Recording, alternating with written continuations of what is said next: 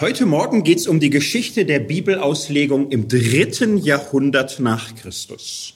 Drittes Jahrhundert, auch das ist kein Jahrhundert, wo äh, viele sagen, das ist wunderbar, da freue ich mich, da habe ich so viele Freunde, die ich durch viel Lesen mir innerlich angeeignet habe. Ich bin äh, ganz heiß darauf, denen jetzt nochmal neu zu begegnen das äh, ist auch ein Jahrhundert, was für viele weit weg ist. Es ist ja das letzte Jahrhundert, ähm, nicht der verfolgenden Kirche, sondern der verfolgten Kirche. Das letzte Jahrhundert, wo das Christentum von Anfang bis Ende eine Minderheitenreligion ist eine Religion, deren Status völlig unklar ist, eine äh, wachsende Religion, eine dynamische Glaubensgemeinschaft, die sich ausbreitet, die sich unter schwierigsten Bedingungen behauptet, die äh, in einem gesellschaftlichen Pluralismus leben, lernt, wie es ihn die nächsten 1500, 600 Jahre nicht mehr gab dem wir uns in gewisser Hinsicht aber wieder annähern seit einiger Zeit. Also auch dies Jahrhundert ist extrem interessant, herausfordernd auch für uns. Ich werde auch in diesem äh, Vortrag mich auf eine Hauptfigur konzentrieren. Das ist ungerecht, das ist böse, das ist gemein und so viele hätten es verdient, erwähnt zu werden. Das ist alles richtig. Und so ein Vortrag muss ja irgendwie auch funktionieren, muss ja auch rhetorisch funktionieren und dass sowas rhetorisch einigermaßen funktioniert, ist halt doch gut. So ein, ein bisschen Storytelling und, und irgendwie ein Plot und, und irgendein, an dem man sich orientiert und, und so. Und äh, da, da kann es im dritten Jahrhundert nur einen geben. Es kann noch mehr nur eingeben, als es im zweiten. Es wird natürlich gehen, drittes Jahrhundert, um Origenes.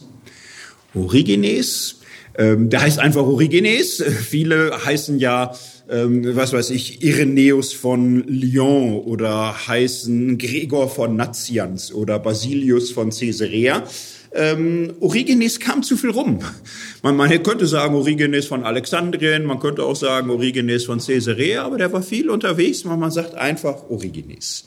Ich möchte ähm, mit einer Anekdote aus meinem Leben jetzt nochmal einsteigen, bevor ich mich in Origenes vertiefe. Dass ich über den einen Vortrag halte, ist ein bisschen lustig. Es war vor über 20 Jahren in Marburg. Da fand ein Weltkongress der Origenes-Forscher statt, hier in dieser schönen Stadt. Der war in zwei Teilen, Hofgeismar auch, und die kamen aus aller Welt und das war alles wichtig, wichtig. Es war 1997, ich stand kurz vorm ersten Examen. Ich hatte schon ein Seminar über Origenes besucht in Münster bei Barbara Ahland. Ich fand mich gut vorbereitet, da mal reinzuhören und so, fand das interessant und wichtig und so saß ich dann da und ein, glaube, amerikanischer Gelehrter hielt einen Vortrag und das war alles schwierig und wichtig und er war auch ganz im Rausch von neuen Texten, die gefunden wurden und arbeitete damit und, und so. So, und wie es bei so Kongressen immer ist, äh, in der Pause gab's lecker Schnittchen. Und ich stellte mich da in die Schlange. Ist für manche der Höhepunkt solcher Kongresse. Ich finde es nice to have und, und so. Und, und stellte mich dahin. Auf einmal stand dieser Gelehrte direkt neben mir und wir warteten auf Schnittchen.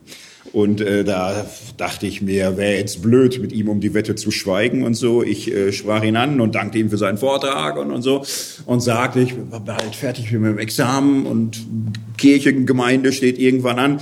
Was er denn sagen würde, was man so als junger Mensch, als angehender Pastor von Origenes lernen könnte für den christlichen Glauben heute und vielleicht auch für die christliche Gemeinde. Ich war jung. Das ist meine einzige Entschuldigung, dass ich sowas gefragt habe. So war ich nicht so ganz jung, aber ich hoffe, das wird irgendwie akzeptiert. Ich war jung. Er war äh, leicht verstört. Das Gesicht fiel ihm ins Sektglas und so. Er musste sich kurz sammeln.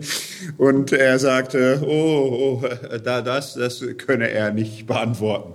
Er, er versuchte sich zu sammeln, dass er irgendwie was sagt und so. Und er sagt, ja, es, es sei auch so, seit 30 Jahren beschäftigt er sich jetzt unentwegt mit Origenes.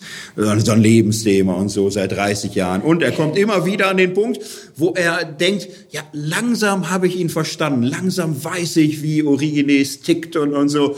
Aber dann, dann kommen neue Texte und neue Funde und, und so. Und dann ah, merkt er, er muss nochmal anfangen und es sei wirklich faszinierend, aber auf meine Frage könnte er leider nichts sagen. Jetzt war ich leicht verstört, äh, dankte aber artig äh, und für dieses Wort auch für mein Leben und, und so. Und dann, dann kamen aber auch irgendwelche Gelehrten aus äh, Asien und äh, umlagerten ihn und wollten auch ganz wichtige Dinge wissen und so. Ich atmete durch.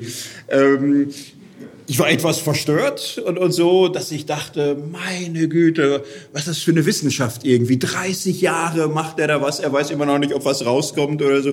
Ich war jung. Ähm, inzwischen habe ich viel mehr Verständnis für den Mann. Ich habe auch jetzt noch mal mehr Origenes gelesen und, und so.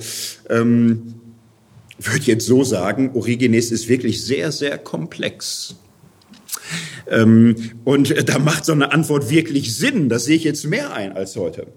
Äh, denn so eine Antwort wird man ja nicht in jeder Frage akzeptieren. Also wenn man beim Bier abends äh, die Geschichte irgendwie jemand erzählt und der guckt dich todernst an und sagt, mir geht's ganz genauso mit den Texten von Modern Talking. Seit 30 Jahren denke ich drüber nach oder manchmal habe ich das Gefühl, Brother Louis habe ich jetzt verstanden und so, aber dann komme ich zu Hieronymus Cadillac und es geht ganz von vorne wieder los seit 30 Jahren dann weiß man, dass man ganz schön Dödel getroffen hat. Ne? Also ah, da, dem wird man es nicht abkaufen. Ähm, du kannst dich nicht mit allem 30 Jahre lang beschäftigen auf höchstem Niveau. Origenes hat äh, ein, ein Denken rausgehauen, ein System, ein, ein Werk, was wahnsinnig komplex ist. Das kann man komisch finden und sagen, ja, was soll's, warum tut er das? Ähm, ich würde mal so sagen, er hat hiermit äh, neue Räume eingenommen, in denen das Christentum des zweiten Jahrhunderts schlicht noch nicht vorkam. Die äh, Christen im zweiten Jahrhundert, die Guten, die die gelehrt und Bücher geschrieben haben und sonst wie, alles ganz prima Kerle. Und es waren äh, im Vergleich ist Origenes Profifußballer und die waren Straßenfußballer. Das meine ich jetzt nicht so schlimm, wie manche das vielleicht denken. Ich komme aus Gelsenkirchen, da ist Straßenfußballer ein Ehrentitel. Der Unterschied ist ganz schlicht der, zwischen Straßenfußballer und Profifußballer liegt nicht eine Differenz von Fleiß oder Talent oder persönlicher Qualität. Äh, der, der Unterschied ist ganz schlicht einer der Institutionen und der Strukturen, in denen du dich bewegen darfst. So. Und ähm, die im zweiten Jahrhundert machen sich Gedanken und, sind klug und, und äh, gucken sich alles an und so und sind ähm, Autodidakten, die sich Überlegungen machen und es fehlt ihnen nicht an Intellekt und Herzenswärme und so weiter. Sie stehen aber außerhalb äh, der, der Bildungsstrukturen und Möglichkeiten. Origenes äh, baut im Grunde schon auf eine christliche Denkgeschichte auf er fängt ganz woanders an als die, die erstmal überhaupt das kleine einmal einzig klar kriegen müssen, was sie glauben und wie sie darüber reden. Und er ist integriert in die philosophischen Schulen seiner Zeit in äh, der allerersten Reihe. Er ist in äh, Alexandria. Er lernt bei Ammonius Saccas, einem der bedeutendsten Philosophen seiner Zeit. Er war auch Lehrer von Plotin. Er hat zu tun mit Porphyrius, mit Proklos, mit all diesen. Er denkt im Gespräch, im Austausch mit der Creme de la Creme seiner Zeit.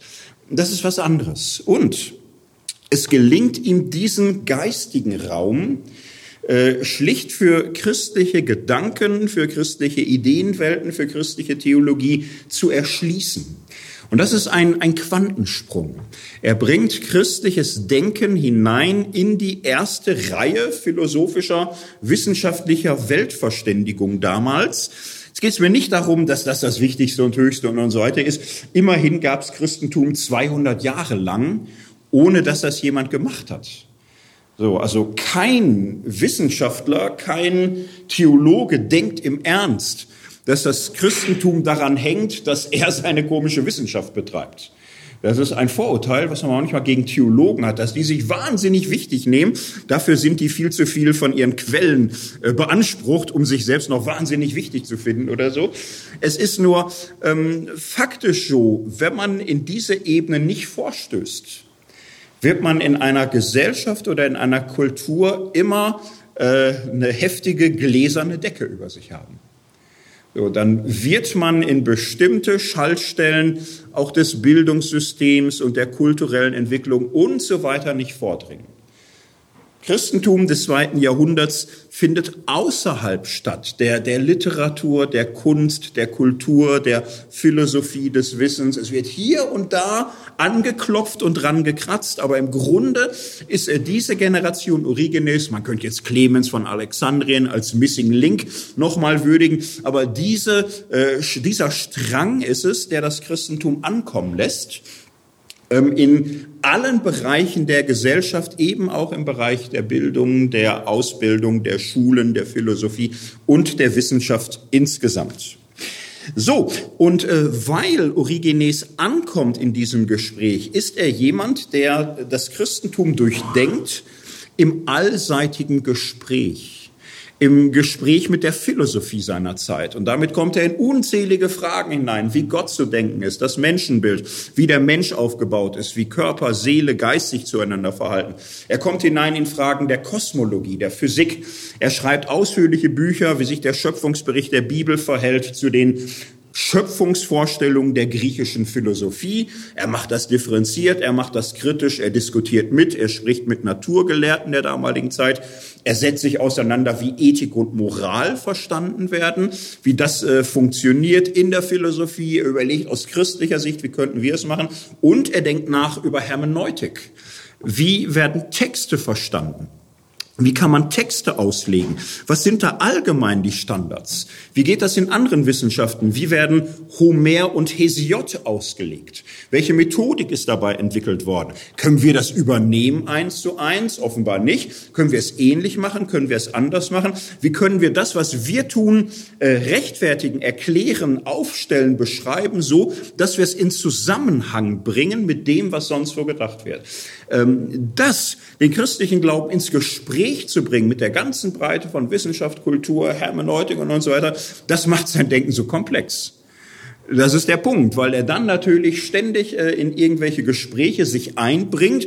Und wenn man ihm da folgen will, muss man gucken, ja, aber was haben die gesagt und was war da der Sachstand und wie hat sich das weiterentwickelt? Und darum ist er so ein Quantensprung für äh, das äh, Christentum im dritten Jahrhundert ganz wesentlich, dass es äh, reinbricht in ganz neue Bereiche. So, ähm, wir lassen uns jetzt ein bisschen näher auf ihn ein. Origenes wird 185 ungefähr geboren in Alexandrien als Sohn christlicher Eltern. Es gibt er zu seiner Biografie eine interessante Nebenbemerkung. Er sagt, er wurde als Kind getauft. Ähm, in fünfter Generation, der fünfte, der als Kind getauft wird. Das ist ganz spannend also so ungefähr rechnet, ne, kommt da eine Linie zustande bis ins erste Jahrhundert zurück. Das ist jetzt ein völliges Nebenthema, aber wenn es darum geht, äh, seit wann gibt's die Kindertaufe, da haben wir keine Quellen, keine Belege, gar nichts oder so. Dieser kleine Nebenumstand bei Origenes ist da interessant. Sein Vater ist als Märtyrer verstorben und da gibt's eine äh, berührende, merkwürdige Geschichte. Äh, als sein Vater geholt wurde, Verhör, Folter, Tötung, äh, wollte Origenes auch. Er war so mittlerer Teenie oder so, also man galt ungefähr als erwachsen. Er wollte auch für Christus Zeuge sein, leiden und sterben. So. Und, und wollte sich stellen und wollte freiwillig auf die Straße Christus bekennen. Seine Mutter bekam das mit und sie versteckte seine sämtlichen Klamotten, sämtliche Anziehsachen, versteckte sie einfach und er kam nicht raus. Weil er merkte, jetzt hier irgendwie nackig auf die Straße gehen, dann werde ich auch leiden, aber aus den falschen Gründen. Dann, dann leide ich nicht wegen Christus, sondern wegen Erregung öffentlichen Ärgernisses. Und wenn ich dann sage, ich glaube aber auch an Jesus oder so, macht das einen ganz schlechten Eindruck irgendwie. Ne? Das ist irgendwie.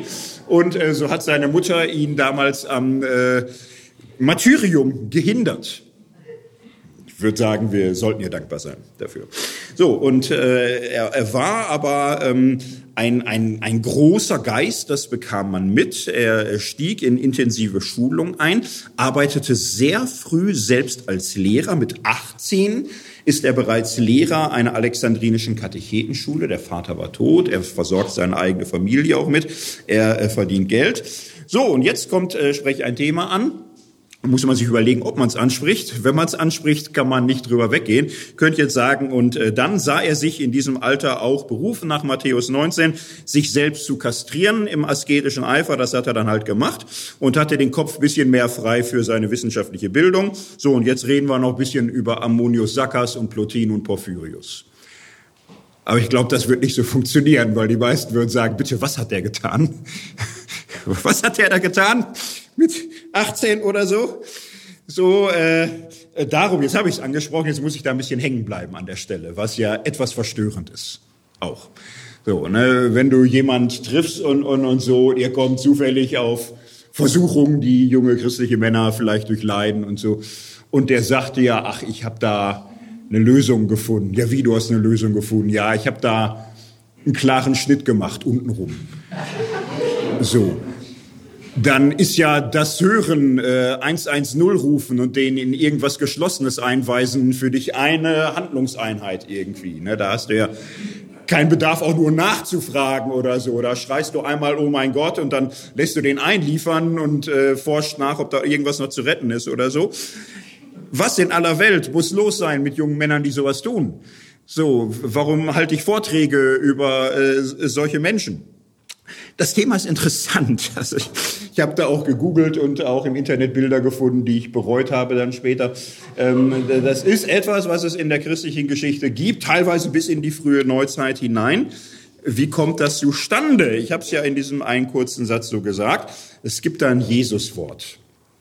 Dies Jesuswort steht Beispiel Matthäus 19, Vers 12, da sagt Jesus, es gibt Verschnittene, die von Geburt an so sind. Und es gibt Verschnittene, die von den Menschen verschnitten worden sind. Und es gibt Verschnittene, die sich selbst verschnitten haben um des Himmelreiches willen. Wer es fassen kann, der fasse es. Weiß nicht, wie lange ihr in der Regel hängen bleibt an der Stelle. Das ist ja für, für fromme Christen zum Beispiel ein äh, sehr intensiv diskutierter Abschnitt. Das ist ja der Punkt, wo, wo Jesus über Ehescheidung redet. Was Gott zusammengefügt hat, äh, soll der Mensch nicht auflösen und so. Das ist der Abschluss dieser Geschichte.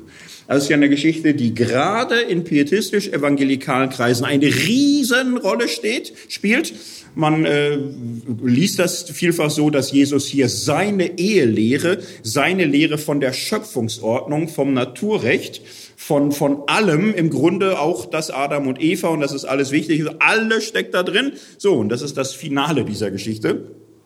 Was will Jesus da sagen? Ist ja auch leicht äh, beunruhigend, was er da sagt. Es ist jetzt gar nicht so einfach. Jesus nennt hier drei Menschengruppen und im Grunde ist bei einer klar, was gemeint ist. Klar, es gibt Verschnittene, die von den Menschen verschnitten worden sind. Neuen Testament, äh, einen kennen wir da alle den Kämmerer aus Äthiopien, der wird im griechischen Text ausdrücklich als Eunuch bezeichnet. Und das ist etwas, was in der Antike gang und gäbe war, weil Eunuchen waren in gewisser Hinsicht praktisch. Die konnte man im Inner Circle der Familie betrauen mit wichtigen, vertrauenswürdigen Aufgaben. Und sie waren für die äh, eheliche Treue und, und so kein Problem. Das an sich ist schon ganz schön. Viel wichtiger war natürlich etwas anderes. Äh, sie hatten keine Machtoptionen. Der antike Mensch, sage ich jetzt mal, sah sich nicht so als Individuum und so. Er sah sich natürlich immer im Generationengefolge und Machtoptionen äh, realisiert man in, in der Regel für seine Familie, auch für seine Nachkommenschaft. Das ist ein Riesending, äh, für den Namen der Familie, für die Kinder etwas aufzubauen, zu sein, was man weitergibt, vererbt und, und so. Der Eunuch ist raus aus dem Spiel der Throne. Der ist einfach raus. Und darum ist er so schön ungefährlich für alle. Er hat keine Machtambitionen. Er kann und will und wird nichts werden. Den macht auch keiner zu etwas. Und es gibt natürlich immer Leute, die auch Interesse haben an Stabilität. Die wollen natürlich dann jemand, der dynastisch irgendwie was wird oder der was weitergibt oder so. Aber einer, mit dem äh, im Grunde eine Art Sackgasse der Prokreation des Lebens erreicht ist, der ist uninteressant. Der ist auch weniger äh, käuflich und erpressbar. Muss man nicht Angst haben, irgendwer entführt seine Kinder in feuchten Keller, setzt ihn unter Druck, kriegt da Geheimnisse aus ihm raus und so. Also Eunuchen fand man extrem nützliche Kreaturen in der alten Welt und die hielt man sich gerne in höheren Positionen, weil sie für die allerhöchsten äh, Personen so schön ungefährlich und nützlich waren. So, das ist also klar. Was sind die anderen? Was sind die anderen? Was sind Verschnittene, die von Geburt an so sind? Man, man kann sich hier vorstellen, dass äh, intersexuelle Menschen gemeint sind. So, das ist äh, plausibel, das Wahrscheinlichste. Es gibt auch gar keine plausiblen Gegenkandidaten. Also okay, wenn man sagen, es gibt Menschen, die von Geburt an irgendwie boah, irgendwie nicht äh, normgemäß, wie man das so äh, denkt. Was sind die Dritten? Es gibt Verschnittene, die sich selbst verschnitten haben um des Himmelreiches willen. Das ist eine große Problematik. So, jetzt, jetzt könnte man sagen, das hat der Jesus bestimmt nicht gesagt, das hat ihm irgendjemand in den Mund gelegt. Aber bei, bei, also gerade bei solchen Versen ist man am allersichersten, dass es von Jesus kommt. Wer erfindet so Sachen und legt das Jesus in den Mund? Macht ja kein Mensch, gibt's ja überhaupt kein Interesse oder kein Bedarf. Auch diese ganze Formulierung um des Himmelreiches willen, also oh, irgendwie machen da Menschen aus geistlicher Sicht, was genau machen die? So, ähm, wir sind jetzt an einem interessanten Punkt. Wie kann man sowas verstehen? Und äh, wenn man anfängt, äh, jetzt nicht zu sagen das und, und das, sondern sich Überlegungen macht, wie kann man das verstehen, dann fängt man eigentlich Hermeneutik an. Hermeneutik ist immer die Metareflexion der Auslegung. Man kann Texte auslegen, Sachen auslegen, sagen, was ist dies und das und so. Hermeneutik ist die Wissenschaft von Verstehen. Man macht sich grundsätzlich Überlegungen, wie die Auslegung solcher Verse funktionieren könnte. Und eine typische hermeneutische Frage wäre hier zum Beispiel, ganz klar, ist das wortwörtlich zu verstehen? Oder ist das in irgendeinem übertragenen Sinne zu verstehen? Also wollte Jesus äh, diesen Satz so formulieren, dass fortan sämtliche jungen Männer zwischen 15 und 20 manchmal mit einem scharfen Messer ins Badezimmer gehen, abschließen und sich Gedanken über ihre Lebensberufung machen? Wollte er das? So, oder wäre wär das niemals etwas, was er sich auch im Ernst würde vorstellen können? Wollte er im Grunde übertragen sagen, es gibt Menschen, die ehelos leben. Heutzutage in der Ausbildung wird das in der Regel so gemacht. Also ich kenne keinen Ausleger, der sagt, nein, der Herr Jesus wollte, dass du ab und zu mit einem Messer dir gründlich Gedanken machst. Und, und nein, das, das äh, wird nicht so vertreten. Die meisten würden oder alle würden heute sagen, ähm, Jesus selbst war ja ehelos offensichtlich. Das ist etwas ungewöhnlich im Judentum, weil normalerweise schon sehr stark war, seid fruchtbar und mehret euch. Augusteische Zeit gab es Ehepflicht. So, also es ist im Grunde ein erheblicher Druck im Judentum sich äh, zu verheiraten und Kinder zu kriegen. Und Jesus benutzt hier offensichtlich eine drastische Metapher. Eine drastische Metapher, um äh, das auszudrücken. Es gibt Menschen, die wie ein Eunuch leben, die verzichten auf Ehe, Familie und Fortpflanzung um des Himmelreichs willen. So, und das heißt, dieser Satz wäre von vornherein nicht wortwörtlich gemeint. Man soll sich nicht wortwörtlich wie ein Eunuch verschneiden, sondern wenn es heißt, es gibt Verschnittene, die sich selbst verschnitten haben um des Himmelreichs willen, dann ist der spirituelle Zweck gleichzeitig äh, die Erklärung dafür, dass die Handlung auch als eine spirituelle gemeint ist und nicht als eine leibhaftige. Woher weiß man das und kann man da sicher sein? Ja, das ist, das ist äh, Hermeneutik, das ist Exegese und, und das ist nicht so einfach, aber es ist eine Schlüsselfrage. Und äh, warum habe ich das jetzt so ausführlich gemacht? Ähm, über solche Fragen hat sich Origenes extrem viele Gedanken gemacht. Es wäre ganz interessant äh, zu überlegen, ob seine frühe Entscheidung ihn dabei auch inspiriert hat, künftig mehr Hermeneutik zu treiben vor kurzschlüssiger Exegese oder so. Das können wir nicht aufklären, das wissen wir nicht. Aber es äh, macht Sinn, das als Hypothese einfach mal in den Raum zu stellen, weil im Zweifelsfall das ja sehr wichtige Fragen sind. So, ist das wortwörtlich, verbindlich, allgemein und für immer gemeint oder ist das vielleicht in irgendeiner übertragenen Weise oder so sinnvoll und möglich? Wir können eine kleine Zwischenbetrachtung machen, denn für die meisten jungen Männer ist das ja kein Thema, was sie auch nur ansatzweise beschäftigt. Das ist ganz interessant. In was für einer Welt muss man leben, damit man bei diesem Vers hängen bleibt und sich sehr schwere Gedanken macht? In einer Kultur, in einer Zeit, in einer Umgebung, die zu Sexualität ein sehr anderes Verhältnis hat, als man das heute so kennt. Und ähm, das können wir uns an der Stelle mit klar machen. Wie sah es denn damals aus in Origenes Zeiten? Was hatten da Christen und andere für Überzeugungen, was so sexuell irgendwie okay ist? Ähm, Im Grunde gab es zwei Gruppen. Das ist natürlich jetzt wieder brutalistisch vereinfacht und so, aber grob, wenn man die Texte sortiert, kann man zwei Gruppen finden. Es gab eine liberale Sicht.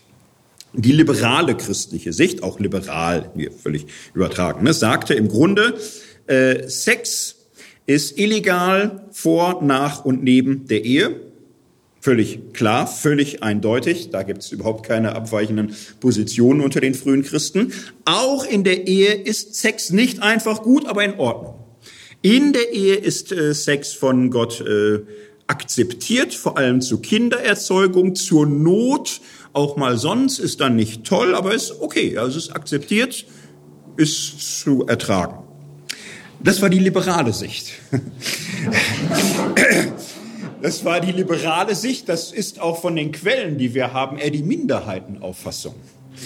Die Mehrheitssicht äh, bei den Kirchenvätern, die überliefert sind und so, wer weiß, was alles verloren gegangen ist, ist eigentlich schon die, Sex ist immer schlecht. Es ist immer ein Aufruhr des inneren Tieres. Äh, dass das überhaupt so ist, ist alles eine, eine Folge der Sünde. Und äh, es wird von Gott toleriert aus einem einzigen Zweck, aus dem, dem Grund der Fortpflanzung. Das ist der einzig legitime Grund, es überhaupt zu tun. Äh, es zu tun, ohne das klare Ziel zu haben, dich fortzupflanzen, ist Sünde, geht gar nicht.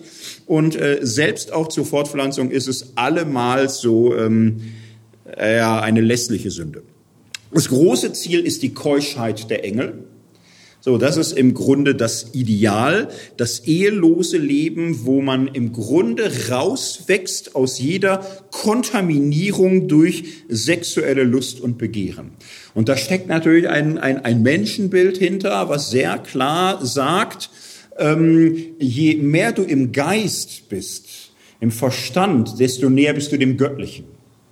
Das ist eine ganz klare Rangfolge im Menschen, der Geist. Äh, da durchschreitest du die unsichtbaren Räume der Welt. Der Geist ist nicht göttlich, aber er hat eine Affinität, eine Analogie, eine Berührung. Du hast da Kontaktstellen mit dem Absoluten. Der göttliche Geist ist nicht der menschliche Geist, völlig klar. Aber es gibt eine innere Affinität und Analogie damit. Je tiefer du ins Fleisch kommst, desto weiter bist du eigentlich weg vom himmlischen Leben. Gott ist Geist, Gott ist unsichtbar, Gott ist unkörperlich. So, das äh, ist für viele, nicht für alle, aber für viele ist das ein ganz wichtiges Thema. Und das heißt natürlich, den Körper teilen wir mit den Tieren. Den Geist teilen wir mit den Engeln, den guten Mächten und Gott. Und darum ist völlig klar, was in uns Priorität haben sollte. Und wer für das Fleisch sorgt, na, der wird vom Fleisch ernten. Und wer auf den Geist seht, wird vom Geist äh, ernten.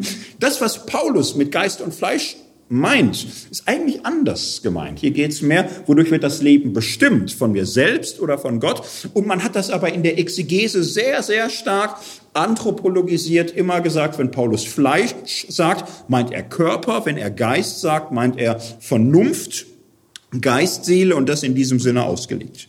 So, und in, in diesem Sinne war Sexualität und äh, da in irgendeiner Weise erregt zu werden und so immer ein Einbruch des Tierischen, des Dämonischen, des Unschönen und, und so weiter. So, und äh, das ist natürlich ein anderer kultureller Hintergrund, wo so eine Tat, wo wir heute, oh mein Gott, schreien würden, etwas, wo das nicht so allgemein empfohlen wird. Also das war nicht der Standardrat an junge Männer.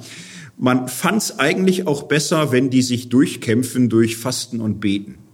So, aber ähm, Origenes, als er das so in, im kleinsten Kreise sagt, wird er für seinen Eifer gelobt und er mahnt aber auch keine große Welle zu machen.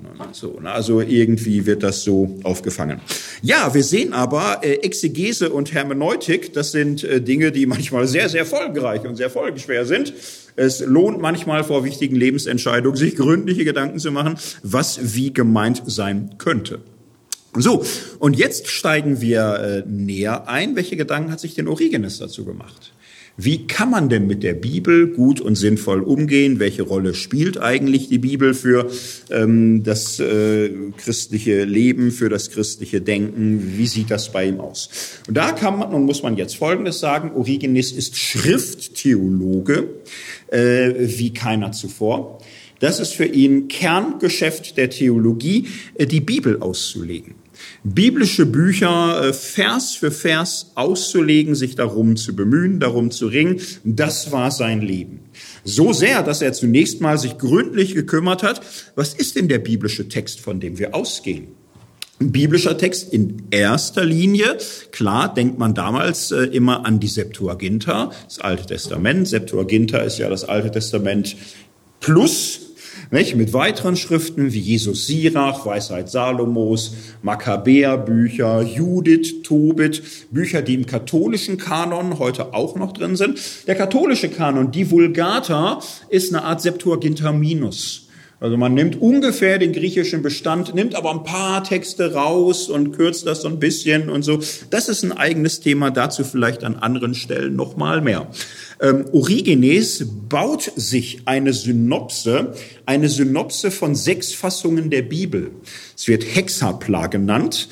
Er hatte darin einen Text der Septuaginta. Dann hatte er daneben einen hebräischen Text. Neben dem hebräischen Text hatte er eine äh, Lautschrift auf Griechisch. Daran sehen wir, dass er Hebräisch ungefähr konnte, aber auch kein Crack war. Das ist ja so manchmal so, so, dass du da irgendwie reinkommst und, und, und so. Also der, der konnte irgendwie Hebräisch und, und so, aber hat sich so eine Lautschrift, das ganze Ding da irgendwie nochmal gemacht. Und dann hatte er drei weitere Überlieferungen, drei weitere Übersetzungen die im Judentum kursierten äh, vom Hebräischen ins Griechische. Und äh, sein Hauptziel war im Grunde, einen möglichst klaren und guten und reinen Septuaginta-Text zu bekommen. Das war sein Ziel und das Hebräische war dafür auch wichtig. Und, und er sammelte das und beschäftigte sich damit und, und so und hatte da aber Ebenso die Vorstellung. Für äh, Origenes ist es auch so, dass er so etwas wie ein Neues Testament mehr oder weniger kennt. Es ist ja so, dass der Kanon erst in der zweiten Hälfte des vierten Jahrhunderts in heutiger Gestalt endgültig abgeschlossen ist. Für die Origenes-Zeit ist aber, sagen wir mal, 80 Prozent ist klar. Also Matthäus, Markus, Lukas, Johannes, Apostelgeschichte, die Paulusbriefe, 1. Johannes, 1. Petrus. Das ist für alle Christen ab 200 ähm, heilige Schrift, Gottes Wort, göttliche Schriften, unsere Schriften. Origenes redet sehr häufig von den göttlichen Schriften oder von unseren göttlichen Schriften. Die werden quasi kanonisch äh, behandelt und es gibt nach wie vor diesen unklaren Rand. Und, und da wird gerungen und gestritten. Johannes Offenbarung, Petrus Offenbarung ist teilweise noch im Spiel. Die hat es Gott sei Dank nicht geschafft, würde ich jetzt mal sagen, aus Gründen. Äh, aber auch andere Texte sind irgendwie im Spiel, werden diskutiert. Müssen wir nicht vertiefen. Eigenes Thema im vierten Jahrhundert kann man sich das endgültig angucken, gucken, wie es zu Klarheit kommt. So, Origenes arbeitet in, in Textforschung, kann man sagen. Er ist da einer der Mitbegründer von Textwissenschaft. Äh, er schreibt Kommentare zu Büchern des Alten und des Neuen Testaments. Er schreibt Kommentare zu Genesis, aber auch zu Matthäus Evangelium. Ein Riesenkommentar zum Hohen Lied. Äh, kommt da gar nicht weit, trotzdem viel Text, viel Material und, und so, aber auch zum Propheten Jeremia, zu allen möglichen Texten. Sehr viel ist verloren gegangen. Aber äh, was wir übrig haben, ist immer noch so, dass man sich 30 Jahre damit beschäftigen kann und einem nicht langweilig wird. Ähm, vieles ist äh, im, im Lateinischen halten geblieben. Die Griechen haben je länger, je mehr gefremdelt mit Origenes, aber es ist doch relativ viel für uns übrig geblieben, auch wenn natürlich erhebliche Verluste da sind, etwa den Genesis-Kommentar, würde man extrem gern lesen, da hat man nur so kleine Reste. So ist es halt. Worauf ich mich jetzt äh, beziehen werde, ist ähm, etwas, was er in einer, ja man kann sagen, ersten Dogmatik des Christentums entwickelt hat. Ähm, es gibt ein Buch von ihm, es heißt Periarchon auf äh, Griechisch, De Principiis auf Latein müssen wir sagen, über die Ursprünge, über die Anfänge, über die Grundlagen, so ungefähr. Das ist ein Buch, paar hundert äh, Seiten dick, wo er im Grunde eine Art Dogmatik entwickelt, eine systematische Gesamtdarstellung des Christentums. Da könnte man jetzt viel zu sagen, was ich mir alles spare, und äh, gehe ein auf das äh, vierte Kapitel, das ist eine Lehre von der Bibel. Was ist die Heilige Schrift? Äh, wie wird sie richtig verstanden? Wie wird sie ausgelegt? Was sind dafür die wichtigsten Prinzipien? Was sind da die Auslegungsregeln? Und das sind paar Dutzend Seiten. Also da, da liest man schon so ein bisschen dran. Und das ist im Grunde die erste ausführliche hermeneutische Abhandlung über die Bibel. Sowas gibt's im zweiten Jahrhundert nirgendwo weit und breit nicht. Später, also bei Augustin und, und so, das gibt's dann so, dass äh, bis heute werden massenhaft solche Bücher verfasst. Aber Origenes hat hier wirklich den allerersten Wurf gelandet. Was kann man daraus entnehmen? Zunächst mal ein paar Auffassungen zur Bibel. Halten wir es kurz. Also die, die biblischen Texte sind göttlich. Sie sind Gottes Wort. Sie sind von Gott so gewollt. Origenes macht sich keine großen Gedanken, wie die menschliche Verfasserschaft und die göttliche Verfasserschaft ins Verhältnis zu setzen sind nicht so sein Thema. Also wir, wir sehen, er ist in seiner Zeit so, die, die Bibel ist göttlich, sie ist Gottes Wort. Das ist für ihn auch so grundlegend klar, auch so unumstritten in seiner ganzen Zeit, dass ihr göttlicher Charakter für ihn relativ undramatisch einfach so feststeht. So, ähm, die Bibel ist eine das ist ihm wichtig. Die Bibel ist eine. Das heißt, alle Aussagen in der Bibel stehen in einem großen Verhältnis der Harmonie zueinander. So etwas wie Widersprüche, Spannungen, unterschiedliche Theologien, unterschiedliche Ansätze, die einander in die Quere kommen, kann er sich beim besten Willen nicht vorstellen.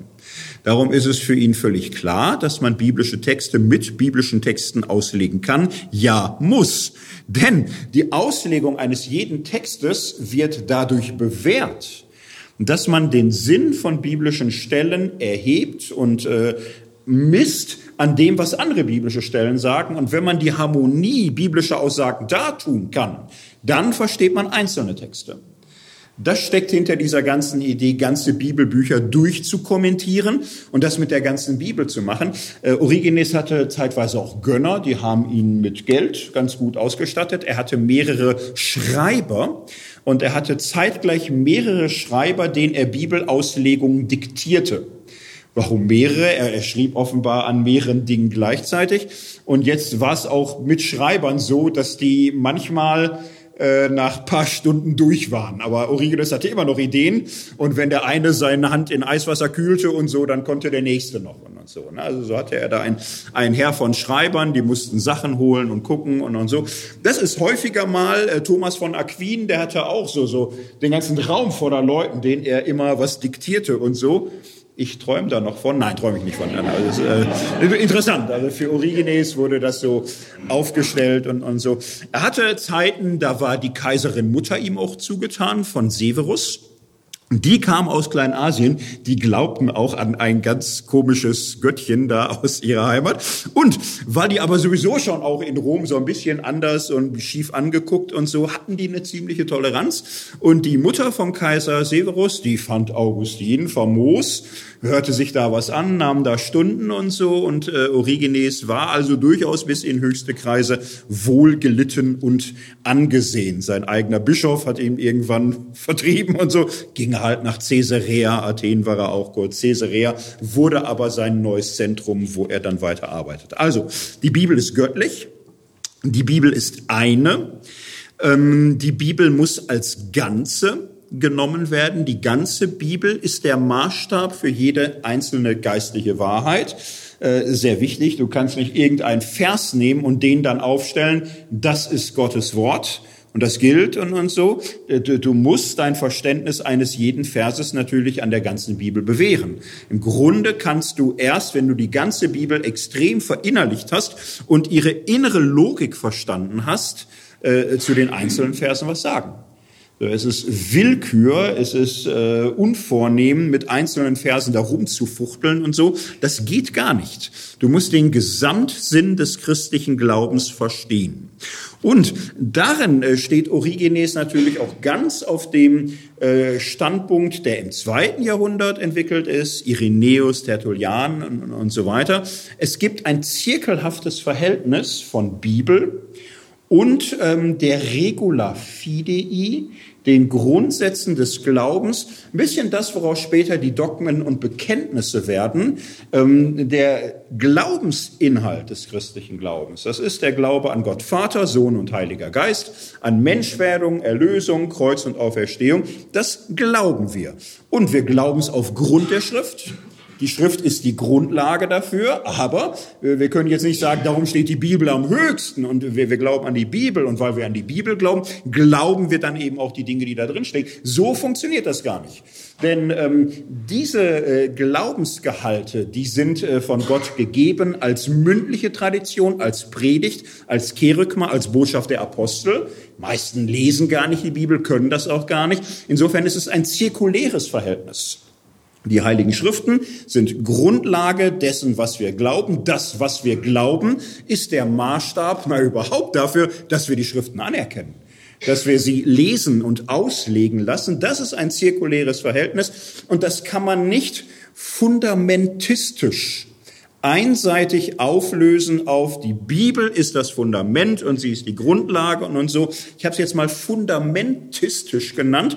Ich mache damit das äh, englische Wort Foundationalism nach. Das ist nochmal was anderes als Fundamentalismus. Foundationalism ist eine Denkweise der Ableitung der Logik, dass du aus einer höchsten prinzipiellen Grundlage alles deduzierst. So ist das Verhältnis von heiligen Schriften und Regula Fidei nicht. Hier findet ein zirkuläres Verhältnis statt auch von Schrift und von mündlicher Tradition, von Botschaft und Inhalt des Glaubens und Texten, die das bezeugen. Das ist für Origenes auch wichtig. Und darum muss natürlich die Botschaft, der Glaubensgehalt, evangelisch würde ich sagen, das Evangelium äh, zur Darstellung kommen. Darum geht's eigentlich aufgrund der Schriften, die dann natürlich auch daraufhin ausgelegt werden. So, das sind äh, eine Reihe von Punkten, die auch nicht großstrittig sind damals und auch im traditionellen Christentum die nächsten anderthalb Jahrtausende nicht großartig umstritten sein werden. Ähm, und äh, daraus ergibt sich für Origenes jetzt ein weiteres Thema zur Auslegungsmethode. Wie kann denn die Bibel ausgelegt werden, wenn sich das so verhält? Und das wird jetzt in besonderer Weise wichtig und spannend und herausfordernd für uns.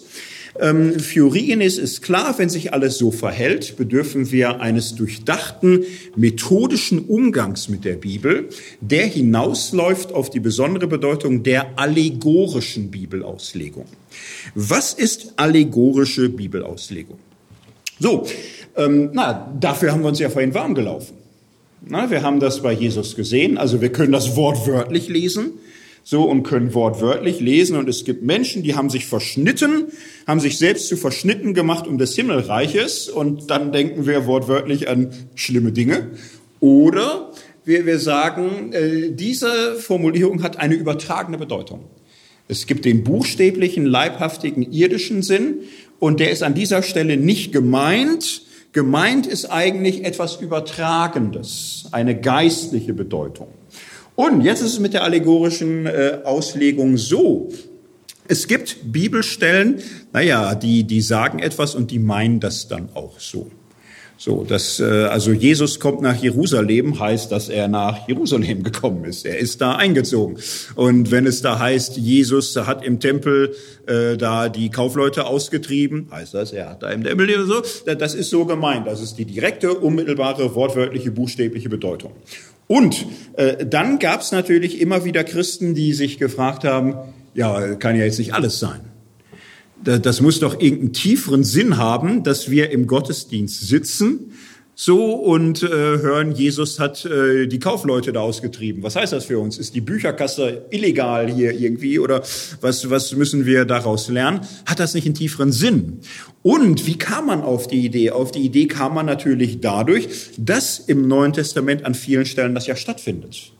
So, ne? Jesus heilt einen Blindgeborenen, alles super, Johannes 9, und dann entwickelt sich ein Gespräch und was, macht Jesus auf einmal? Aus der ganzen Aktion gewinnt er auf einmal etwas Doppelbödiges. Er sagt, ja, das, Entscheidende ist jetzt nicht, dass der, der blind war und wieder sehen kann. Das Entscheidende ist, dass ich gekommen bin, die Verblendeten zu erleuchten, dass die, die nicht sehen konnten, sehend werden. Und sehen können die, die erkennen, äh, dass Jesus der Christus ist, dass Jesus der Sohn Gottes ist. Die sehen auf einmal, was Sache ist. Und die, die ihn abweisen und zurückdrängen und das alles nicht hören wollen und ihn verdächtigen, das sind die Blinden, das sind die Verblendeten. So, und das findet im Johannesevangelium ja ständig statt. Nicht? Da, da wird Lazarus auferweckt, super. Und dann kommen Gespräche im Gange, da geht es um allerletzte Fragen. Und da geht es darum, wer an mich glaubt, ähm, der ist schon hindurch und der ist vom Tod zum Leben gekommen. Und im Grunde wird deutlich, die, die ganze Auferweckung des Lazarus ist auf einmal ein Sinnbild dafür, dass Menschen, die zum Glauben kommen, äh, vom Leben zum Tod durchdringen und ein neues, wahres geistliches Leben haben. So, und wenn man das alles liest, kriegt man irgendwann die Frage, ja, und kann es sein, dass die Tempelaustreibung bei Jesus auch so einen Sinn hat?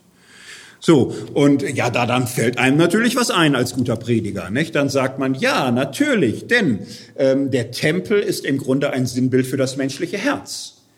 So, und äh, es ist nötig, dass wir Jesus in unser Herz hineinlassen, dass er da aufräumt. Und wenn in unserem Herzen Bindungen sind an Besitz und Gier und Geiz, dann, dann muss Jesus da mit der Geißel dran, dann, dann muss er das auch strafen, das muss auch ein bisschen wehtun, dass wir erschrecken und wir müssen ihn austreiben lassen, was in unserem Herzen nicht zu suchen hat, eben die Bindung an Geld, Besitz, Gier und Geiz und so weiter. So, und äh, dann kommt man richtig ins Fahr in Fahrt. Und auf einmal machen ganz viele Bibelgeschichten äh, viel mehr Spaß und viel mehr Sinn und kriegen viel mehr Bedeutung, als wenn man das einfach alles so hört das haben sie gemacht. Und dann kam wieder ein König und der war auch böse. Und dann wurde er tot gemacht und der nächste war aber noch schlimmer. Und, und, und diese ganzen Dinge sind ja dann ein bisschen unbefriedigend. Mit der allegorischen Methode geht's immer ums Ganze. Und ähm, es geht jetzt nicht darum, willkürlich irgendwie etwas zu finden, sondern letztlich geht es darum, in jeder Begebenheit das Evangelium aufscheinen zu lassen. Jede einzelne Begebenheit ist eine Darstellung der grundsätzlichen Erlösungslogik äh, der Bibel. So müssen wir das machen. Und dann ist es auch richtig und dann ist es auch gut. Diese Auslegung wird die nächsten anderthalb Jahrtausende bestimmen. Warum? Weil man sich äh, vieles nicht so vorstellen kann, dass die ganzen Geschichten in der Genesis einfach so erzählt werden. Die Christen werden ja sittenstrenger es quält sie, ehrlich gesagt, von Erzvätern zu lesen, die nicht nur eine Frau haben. So, ne, das mit Jakob, dann, dann will er Rahel, dann kriegt er Lea, dann kriegt er Rahel obendrauf scheint nicht genug, zwei äh, Mägde auch noch. Dann kriegen die ganz viele Kinder und du lieber Himmel. Und das wirkte alles für die Kindererziehung so suboptimal. Und ähm, das waren im Mittelalter natürlich dann Fragen, was machen wir mit diesen ganzen Sachen? Sollen wir das alles geheim halten? Sollen wir das wegsperren und, und so? Die Bibel ist voll solcher Sachen, solcher schlimmen Dinge. Das, das muss doch einen, einen tiefen Sinn haben, einen geistlichen Sinn. Irgendwie, wo es ums Evangelium geht. Es, es muss doch irgendwie Christus in der Bibel vorkommen. Und äh, macht der Apostel Paulus das nicht selbst so? Nicht? Dann beruft man sich auf Paulus, der sagt, ja, und in der Wüste äh, folgte den Israeliten äh, der Fels, der Fels aber war Christus. Und äh, da, da jubelte das Herz aller Ausleger, weil sie sagten, das eröffnet völlig neue Perspektiven. Jetzt haben wir im, im Grunde Jesus freigeschaltet für den ganzen Exodus.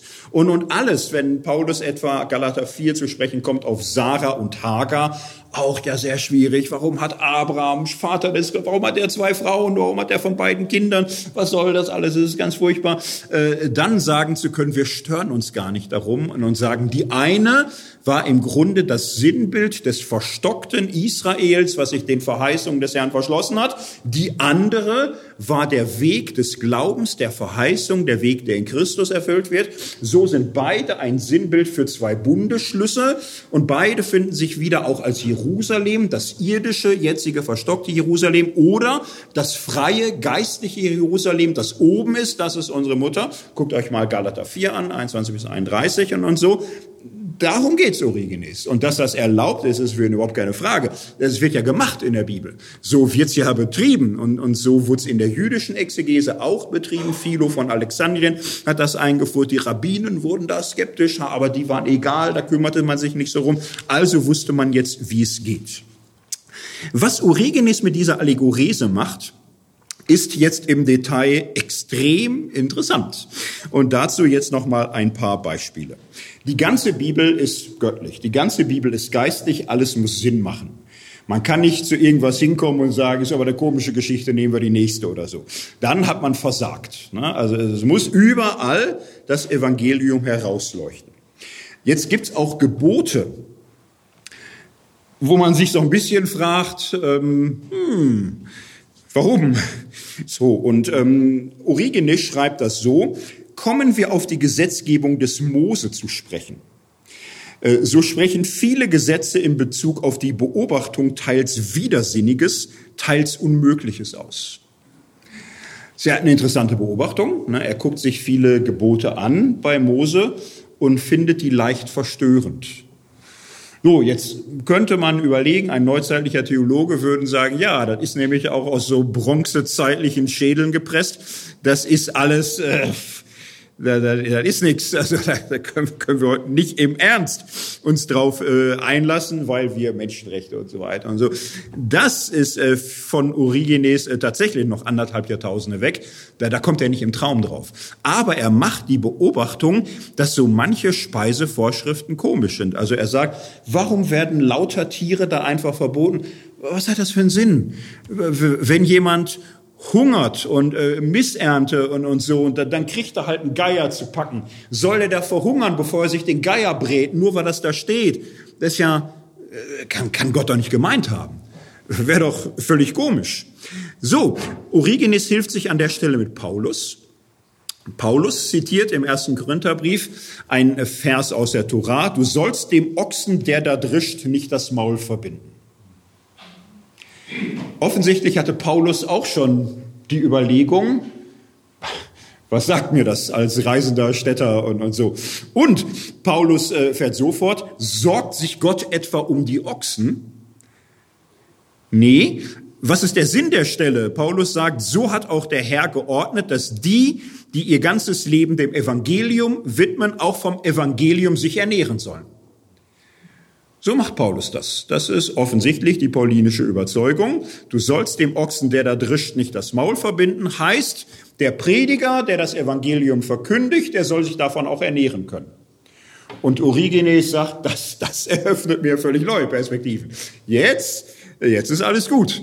Äh, denn das heißt ja, ich darf im Grunde bei diesem und jenem und anderen Geboten sagen, wortwörtlich macht das gar keinen Sinn.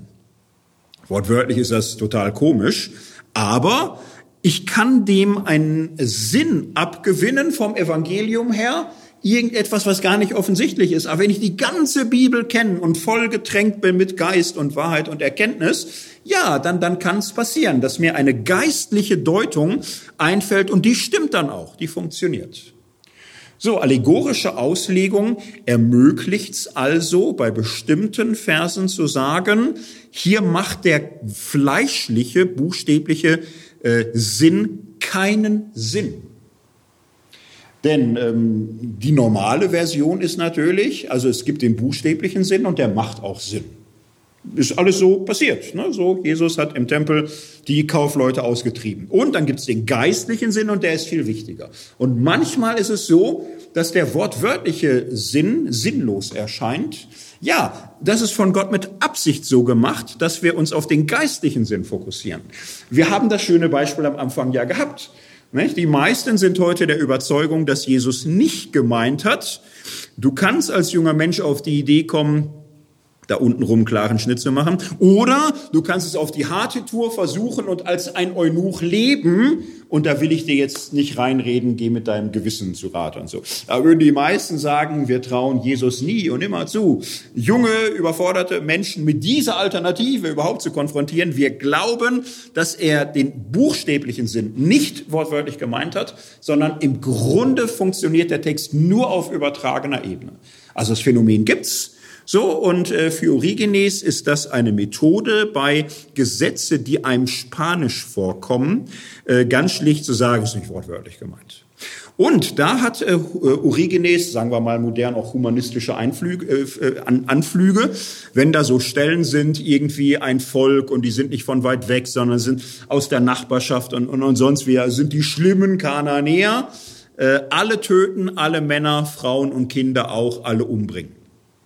So, äh, dann ist Origenes sehr froh, dass er seine allegorische Auslegungsmethode entwickelt hat.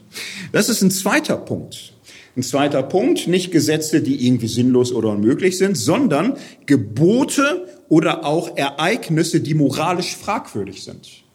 Origenes sagt, dem Bibelleser begegnen in der Bibel viele Stellen, die wortwörtlich verstanden Gottes unwürdig wären. Es wäre Gottes völlig unwürdig zu sagen, unschuldige Frauen und Kinder niedermetzeln, nur weil sie im, im falschen Dorf wohnen. Es kann niemals Gott gewollt haben.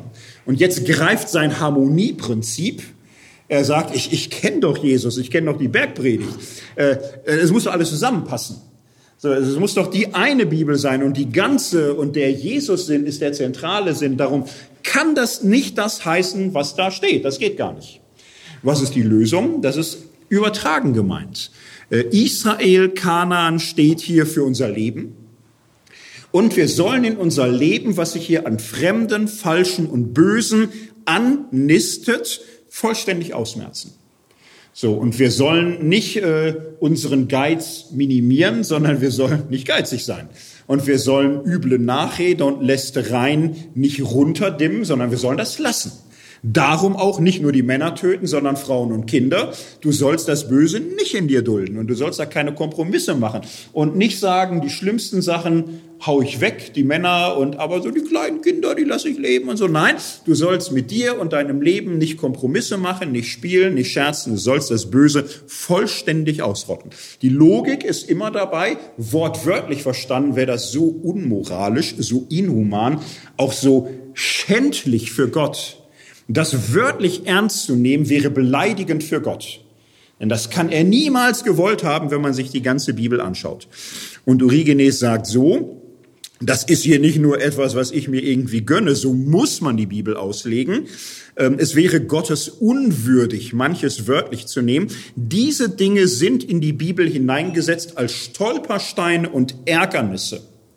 Das sind Herausforderungen für uns, bei denen wir bewusst sagen sollen, äh, das kann ja nicht so sein. Und Gott hat es so gemacht, um uns zu zwingen, den geistlichen Sinn zu erforschen. Das ist ein Lebensprozess, das ist ein lebenlanges Suchen, äh, was biblische Sätze für unser Leben bedeuten. Und dafür muss man eben manchmal auch bereit sein, den buchstäblichen Sinn hinter sich zu lassen. Es gibt eine dritte Hinsicht, in der das für Origenes Bedeutsamkeit hat. Nämlich äh, ganz schlicht im Blick auf die Frage, ist denn alles, was da geschrieben steht, auch wirklich so passiert? So, und da sagt Origenes, na, es ist genau dasselbe. In der Bibel, also vieles, was da steht, ist so passiert. Und dann webt der biblische Text in die Erzählungen des Wirklichen immer wieder Unwirkliches mit hinein, mit Absicht, absichtsvoll, wir sollen darüber stolpern und sagen, ja wie, Moment, das ist doch unmöglich. Es steht Unwirkliches in der Bibel, dass wir immer wieder herausgerissen werden aus dem buchstäblichen Sinn und nach dem tieferen geistlichen Sinn fragen. Nehmen wir ein einfaches Beispiel aus dem Neuen Testament, die Versuchungsgeschichte Jesu.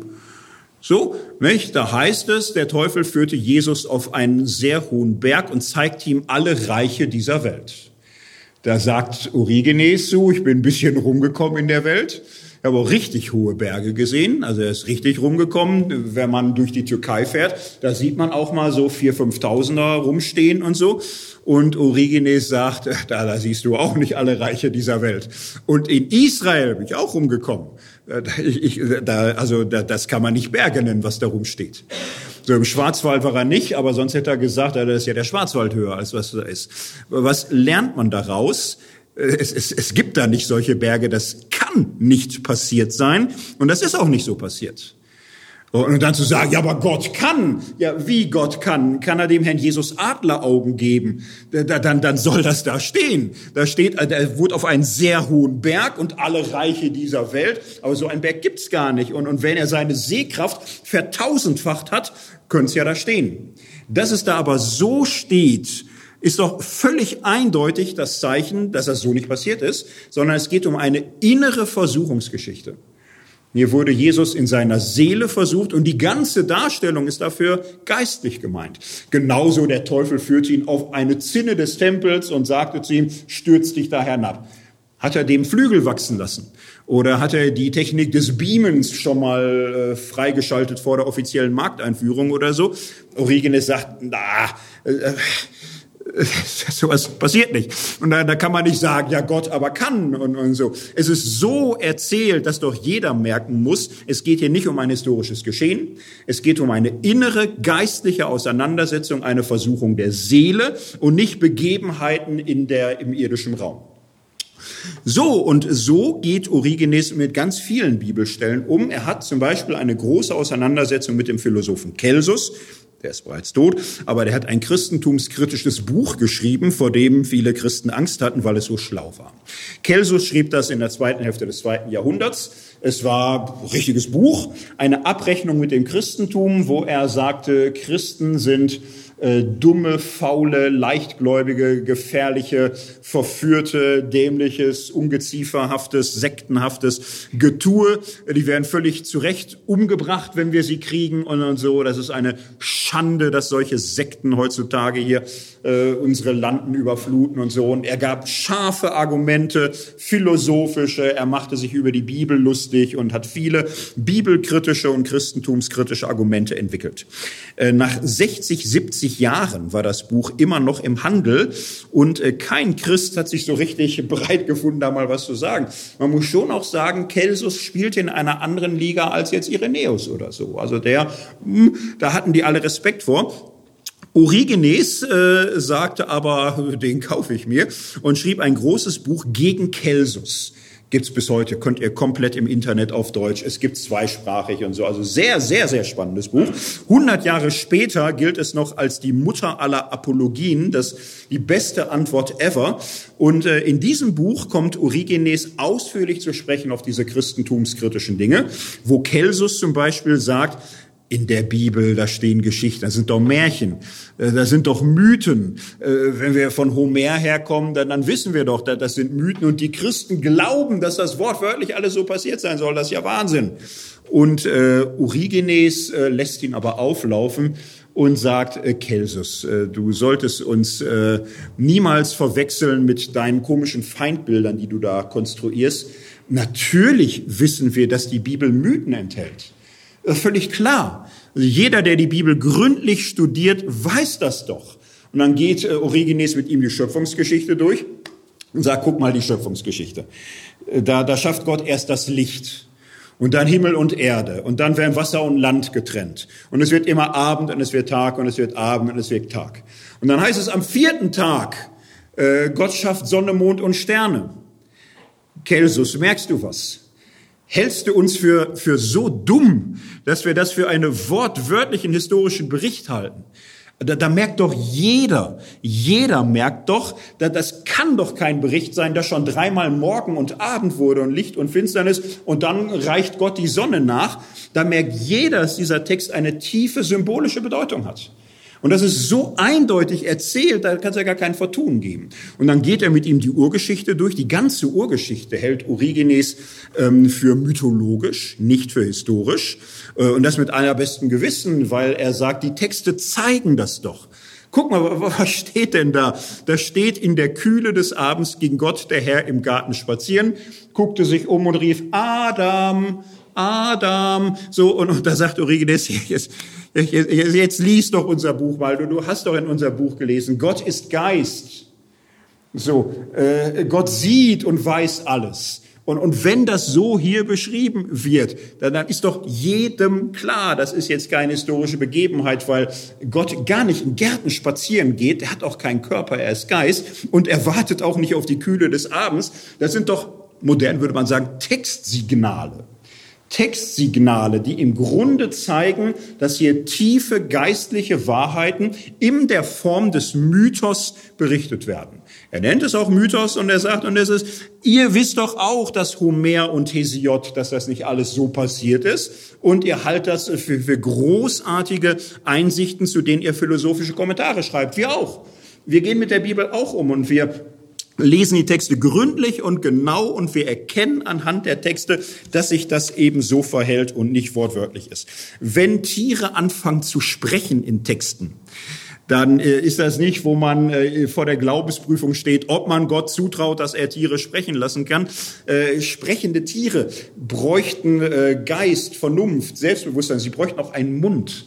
Sprache, du, du, du kannst auch nicht aus dem Wasserschlauch irgendwie Wörter rausquetschen.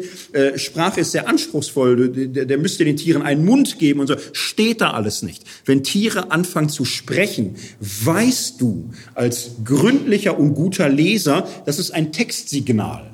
Hier wird keine Realgeschichte beschrieben. Hier geht es um tiefe geistliche Wahrheit. Das weiß jeder, der die Bibel gründlich liest.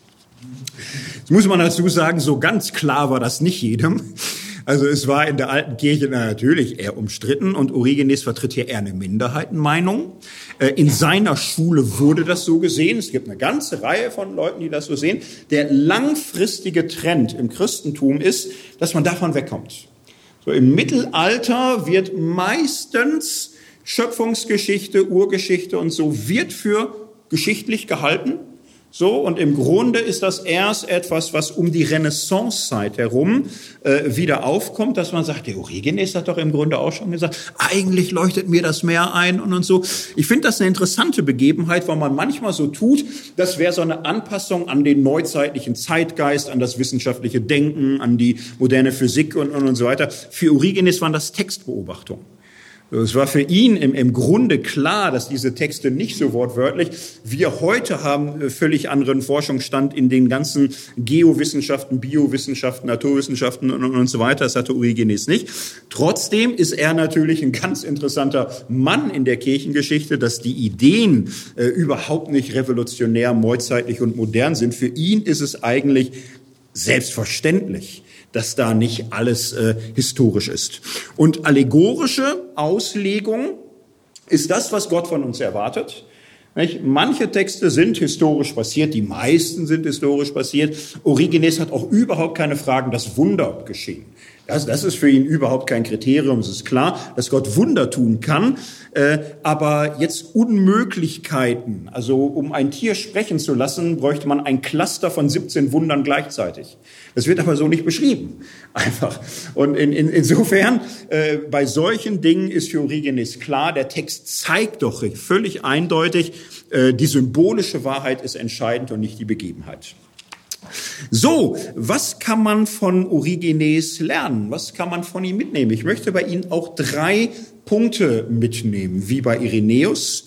Ähm, das erste, Origenes hat Exegese als äh, Textwissenschaft maßgeblich erfunden, maßgeblich zu einer Sache gemacht, die relativ ungebrochen praktiziert wird. Er ist der erste große Exeget der Kirchengeschichte und seitdem gibt es das. Äh, das ist auch heute unumstritten in allen Strömungen der Christenheit. Es gibt ja auch keine noch so extrem konservativen Christen mehr, die sagen, wir wollen keine Exegese. Die wollen bei den Voraussetzungen nachverhandeln. So mit den Geschichtswissenschaften. Das sind Themen, die später kommen. Ich denke, Origenes ist hier ein Einschnitt der Christentumsgeschichte. Und ähm, ich glaube, hinter manche Einschnitte kommt man auch nicht mehr zurück. Jetzt könnte man sagen, früher kam man doch auch ohne so etwas klar. Ja, man hat sich vielen Fragen auch nicht stellen können, wollen oder müssen. Wenn man das erstmal angefangen hat, das gründlich zu machen, ähm, braucht man natürlich auch Leute, die sich da spezialisieren, ist völlig klar, es geht nicht mehr anders, aber man braucht es, gerade weil man sich beim Bibelauslegung so verrennen kann. Jetzt kann man sagen, ja, aber der Origenes sich hier und da auch verrannt. Dass sich ein Einzelner verrennt, hat oft auch sehr viel damit zu tun, gibt es denn ein hinreichendes Gespräch der Experten, wo die sich gegenseitig korrigieren können? So, ich glaube hier dieser Vordurchbruch des Origenes, wir wollen die Bibel gründlich auslegen mit den alten Sprachen und so weiter, ist ganz wesentlich. Klammer auf, die alten Sprachen, das, was er da macht, Hebräisch und Griechisch. Es gibt heutzutage immer wieder so Ideen, ja, kann man das nicht weglassen? Wer braucht denn Hebräisch? Wer braucht denn Griechisch und so weiter? Ich würde im Namen des lieben Origenes sagen, Finger weg von solchen Debatten. Äh, bloß die Finger weg vom äh, Lernen müssen der alten Sprachen. Das ist notwendig. Warum? Jetzt sagen viele, ja, aber ich kenne so viele Pfarrer, die machen gar keine Exegese mehr am Urtext, das tun die gar nicht mehr, die schlimm. Und wenn die es nicht mehr machen, dann können wir es ja auch eigentlich lassen. Ähm, so Argumentationen sind selten überzeugend. Der Punkt ist, glaube ich, Menschen, die die alten Sprachen lernen, also die schon ein, zwei Jahre in Griechisch und Hebräisch getaucht werden und am besten auch Latein, die lernen mehr als die alten Sprachen. Und die lernen auf eine harte Tour manchmal, dass ein biblischer Text, der ihnen vorher völlig durchsichtig war, auf einmal ganz fremd ist und ganz neu. Und sie merken, dass sie viele Wörter und Zusammenhänge und Hintergründe völlig unterschätzt verkannt haben glaube, dieser Lernschritt darf man keinem äh, ersparen, der regelmäßig predigt. Also in einer Gemeinde zu sein, wo keiner, der regelmäßig predigt, äh, die alten Sprachen kann, da hätte ich Angst. Da ist äh, ein gefährlicher Ort. Nicht, dass da nicht auch viel Gutes geredet werden kann, das ist ja alles gut und schön. Aber äh, die Menschen haben nicht die Erfahrung, dass die Texte vielschichtiger sind, komplexer, hintergründiger. Und äh, eine Christenheit muss es sich gönnen, einen gewissen Anteil ihrer Leute da durchzuschicken. Und dieser Weg führt nicht an den alten Sprachen vorbei. Das ist notwendig. Also, Exegese in irgendeiner Form muss sein und äh, nie wieder ohne nach Origenes. Das zweite, Philosophie als Horizont, da kann man ein bisschen eher drüber streiten und denke ich, äh, Origenes hat hier denselben Dammbruch erzielt. Wenn du erstmal angefangen hast, den christlichen Glauben mit allem ins Gespräch zu bringen, kommst du dahinter nicht mehr zurück, es sei denn um des Preises willen einer Versektung. Du kannst sagen, ja, aber eigentlich interessiert es mich nicht. Ich will einfach nur auf der Straße den Namen meines Herrn äh, bezeugen. Durch Wunder wird er sich selbst erweisen und da werden wir missionarisch mehr bewirken als Leute, die 30 Jahre lang Origenes lesen. Hm. Ähm, je nachdem, die äh, unsichtbare Decke kann sehr hart sein. Und das Christentum äh, beeindruckt heutzutage die meisten Menschen nicht durch seine Überintellektualität, wenn ihr euch also ein bisschen Umfragen anschaut, die meisten Außenstehenden haben das Gefühl, dass das Christentum vieler Hinsicht abgehängt ist.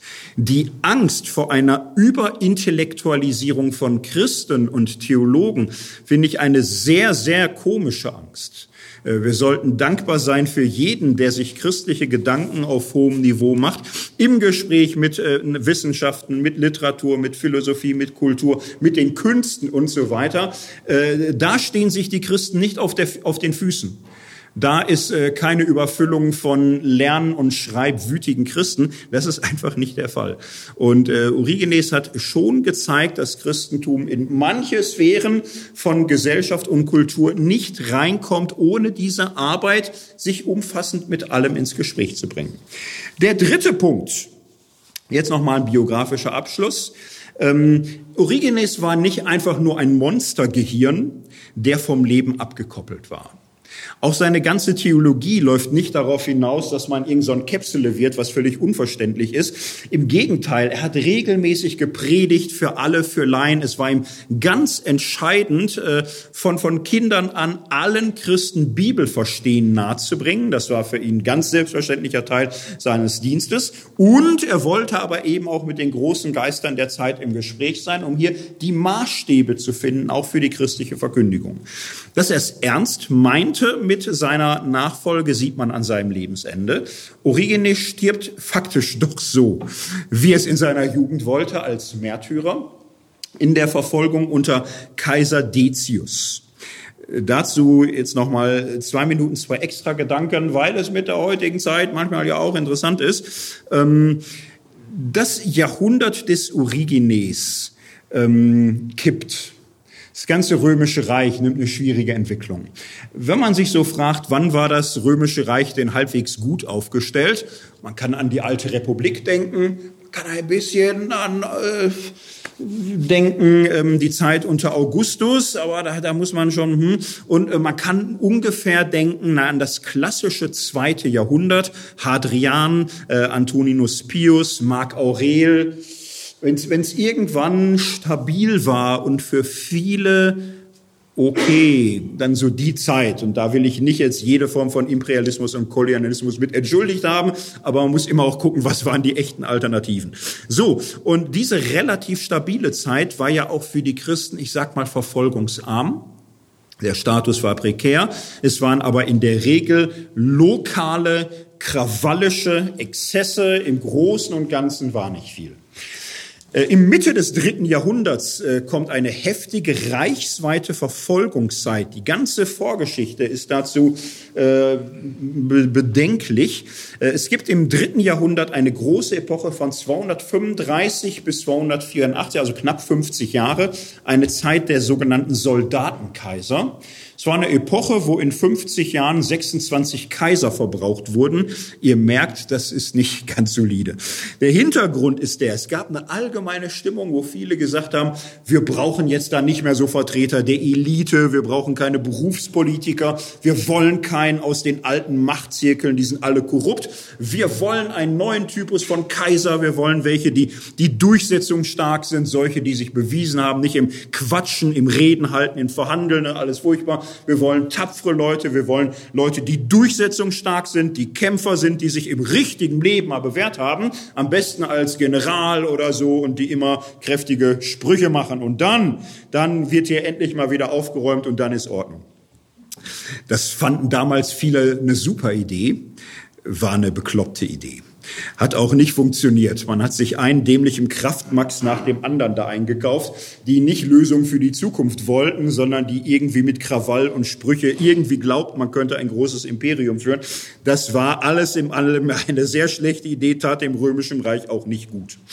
Unter diesen Soldatenkönigen gab es auch eine klare Stimmung im Land. Man, man, fand irgendwie zu viel Fremde, zu viel Fremde, zu viel Neues und ach und, und, und so. Und das, das war einem irgendwie, obwohl das ja eigentlich Rom auch groß gemacht hatte. Decius, Kaiser Decius, entstammte einem alten römischen Geschlecht äh, soldatischer Typ, Kämpfertyp, und er sagt, wir müssen wieder zurück äh, zu unseren alten Werten. Das ist hier nicht mehr das römische Reich. Da ist zu viel fremde Religionen, zu viel fremde Kulturen, zu viel Einfluss von außen. Das wollen wir alles nicht mehr und so. Wir müssen zurück zu dem, was uns groß gemacht hat, die römischen Götter die römischen Kaiser. Und wir wollen reichsweit ein Verfahren, dass alle Bürger gezwungen werden, unseren römischen Göttern zu opfern und den Kaiser auch. Und dann kriegen wir hier wieder die alten Werte und, so. Jetzt müssen wir mal ein bisschen Druck machen und ein bisschen Zwang. Das ist der Ansatz gewesen für die erste Christenverfolgung. Es ging gar nicht primär um sie. Sie war nur die inzwischen doch größere Gruppe, die sich verweigert hat und gesagt hat, ja, sorry, wir machen, was ihr wollt, wir zahlen Steuern, aber wir werden keinen Götzen opfern, wir tun das nicht. Das führte zu einer umfassenden Christenverfolgung mit Tausenden von Opfern wurden verhaftet, wurden gefoltert, wurden gezwungen, wurden ermordet.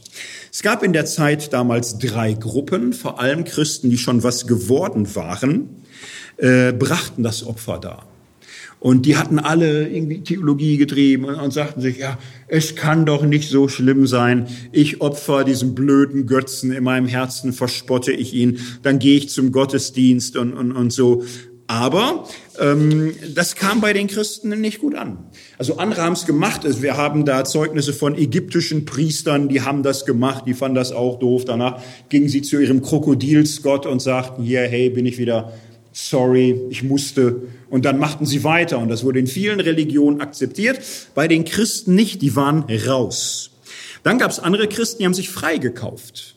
Die haben sich so einen Freifahrtschein gekauft. Die, die sich's leisten konnten, die sind dann nicht abgefallen. Ja, aber Helden waren sie auch nicht. Ja, da war auch nicht so einfach. Origenes hätte für beide Optionen Gründe gehabt. Er war hoch anerkannt, hoch angesehen auch außerhalb. Er hatte alle Optionen außerhalb des Christentums. Er hatte auch die Mittel zu sagen, ich äh, stelle mal zwei Schreiber weniger an, ich kaufe mich hier frei. Er hat es nicht gemacht.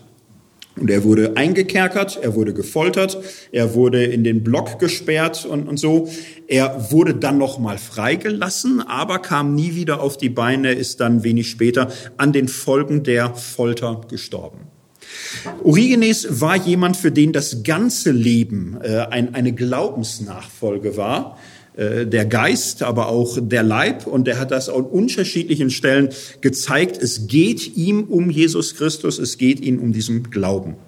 Im vierten Jahrhundert ist Origenes allseits akzeptiert und anerkannt. In der Kirchengeschichte des Eusebs ist er der strahlende Held, das große Licht des Jahrhunderts davor, auch bis zum Ende des Jahrhunderts, äh, bei Gregor von Nazians, Gregor von Nysser hoch angesehen. Na ja, jetzt habe ich ein bisschen übertrieben. Es gibt schon kritische Anfragen an sein System.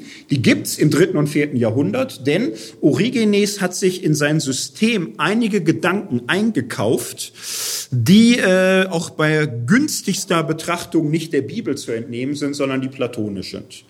Er macht es im Grunde auch ein bisschen immer an der Grenze. Er sagt, ich behaupte das nicht fest, aber es könnte ja sein.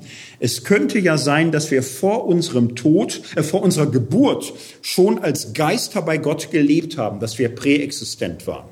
Es könnte ja sein, dass Gott am Ende alle bekehren will, auch den Teufel, dass auch der Teufel sich am Ende bekehrt. Es könnte allerdings auch sein, dass im Himmel, wenn alles vollendet ist, Menschen wieder von Gott anfangen, abfallen und alles nochmal von vorne losgeht. Und das waren so Ideen, die er hatte. Und er sagt, ich behaupte es gar nicht, aber es könnte sein. Ich frage mich das, vielleicht ist es so und, und so. Ähm, das wurde im dritten, vierten Jahrhundert kritisch diskutiert. Im fünften, sechsten Jahrhundert wurde man immer weniger nachsüchtig. Im Osten wird Origenes später regelrecht als Ketzer verdammt. Überwiegend im Osten, im Westen ist man gelassener. Vor allem hielt man an seinen Kommentaren fest. Ich würde da so sagen, die, die ihn verdammt war, hatten, waren Teil längst einer verfolgenden Kirche und nicht einer verfolgten Kirche. Ich glaube, bei Origenes kann man sehr schön lernen, der steht ganz und gar in seiner Zeit. Und das, was bei ihm über die Grenzen schießt, ist ja für die wenigsten heute ernsthaft eine Versuchung. Er hat im Grunde das Christentum kontextualisiert in das Denken seiner Zeit hinein. Das ist immer ein Wagnis. Und er hat wesentliche Dinge vorausgedacht. Ohne Origenes wäre die Trinitätslehre nicht so zur Entwicklung gekommen, wie sie es dann gekommen ist. Und er hat sicher hier und da auch übers Ziel hinausgeschossen. Trotzdem ist Origenes einer der interessantesten und anregendsten Bibelausleger und Hermeneutiker bis heute. Einer, wo man sagen würde, naja, wir können jetzt nicht sagen, der hat in einem modernen Sinne geschichtlich gedacht. Und selbst bei Origenes ist es so interessant, weil er an die ganzen komischen Punkte kommt, wo man auf die Idee kommen könnte, dass es nützlich wäre. Es war aber in seiner antiken, platonisch dominierten geistigen Welt kein historisches Denken greifbar. Aus der Sicht einer modernen Betrachtung der alten Kirche, der Bibel, der Welt, kann man bei Origenes sehen, das historische Denken, das geschichtliche Denken ist jetzt aber auch nicht einfach völlig willkürlich oder unsinnig. Ich glaube, Origenes hat an mehreren Punkten gezeigt, da gibt's so Sachen, da könnte und müsste man weiterdenken, auch weit hinaus über das, was in seiner Zeit möglich ist. So ihn als Gesprächspartner zu halten in unserer Geschichte der Bibelauslegung, da ist und bleibt er einer der allerersten Adressen.